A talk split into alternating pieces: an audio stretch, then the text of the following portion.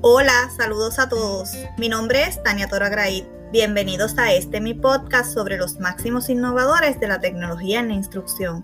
Para comenzar, definiremos la tecnología instruccional como la forma de integrar, utilizar y conocer sobre herramientas, recursos y técnicas para aumentar el aprendizaje del estudiante.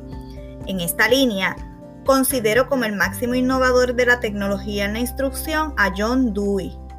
Dewey es conocido como el padre de la pedagogía moderna y es uno de los fundadores del pragmatismo, una filosofía dirigida a la práctica.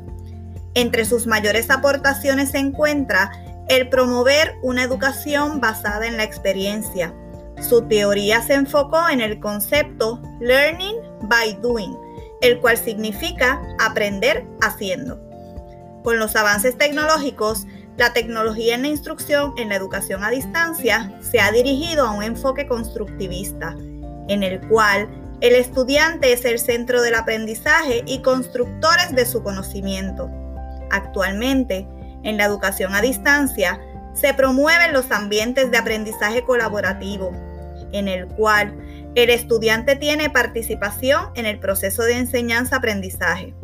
Por lo antes expuesto, se puede asumir que las aportaciones de John Dewey a la educación han sido bases sólidas para la evolución y desarrollo de la tecnología en la instrucción de la educación a distancia, ya que en su pensamiento fue uno dirigido a fomentar la experiencia y participación activa del estudiante en la construcción de su aprendizaje.